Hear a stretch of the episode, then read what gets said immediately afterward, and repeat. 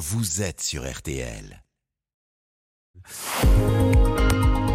Ah ouais, les pourquoi de l'info, Florian Gazan. Alors nous sommes le 10 mai, ça vous a pas échappé, date particulière dans la vie politique euh, française, puisque c'est ce jour de 1980 que François Mitterrand a été élu président de la République. Alors vous allez nous expliquer, Florian, pourquoi il s'est retrouvé en caleçon Eh. quelques semaines avant son élection.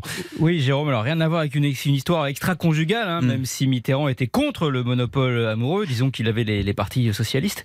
Non, s'il s'est retrouvé en calbute, c'est pour la bonne cause, la sienne. Donc c'est un lien avec sa campagne présidentielle. Exactement, on est au début euh, février 1980. L'élection est loin d'être gagnée. hein. Déjà battu en 65 et 74, il a une image de loser. Alors Mitterrand s'est entouré d'une équipe de com emmenée par Jacques Séguéla pour dépoussiérer son image, jusque dans le moindre détail. Par exemple, on lui lime les canines qui lui donnent un air de vampire. Le clou de l'opération, c'est la fameuse affiche avec le célèbre slogan. La force tranquille. Voilà, qui est d'abord L'homme tranquille, en référence au film avec John Wayne, mais un film américain pour lire à un président français, ça craint un peu. On pense ensuite à L'élan tranquille, mais là on a peur que ses opposants lui dessinent des cornes sur les affiches électorales. C'est finalement une bénévole. C'est de- pas trop lui qui les portait. non, non, c'est clair. C'est finalement une bénévole de l'équipe, Anne Stork, qui propose la force tranquille. Force, comme elle l'a expliqué, mot de droite, et tranquille, mot de gauche. Ça permet de ratisser large.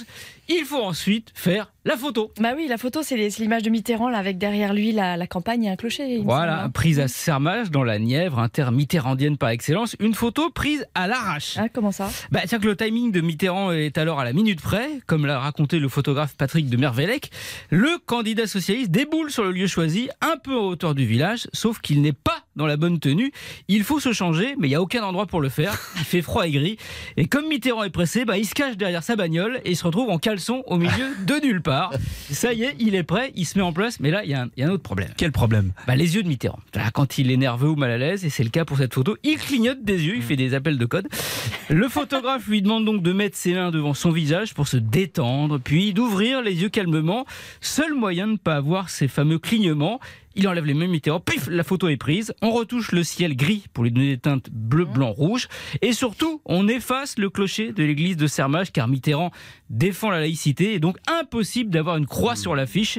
Sacrilège réparé dix ans plus tard, Tonton, qui avait de la mémoire, débloquera une subvention pour que ce clocher effacé mais devenu mythique soit enfin restauré.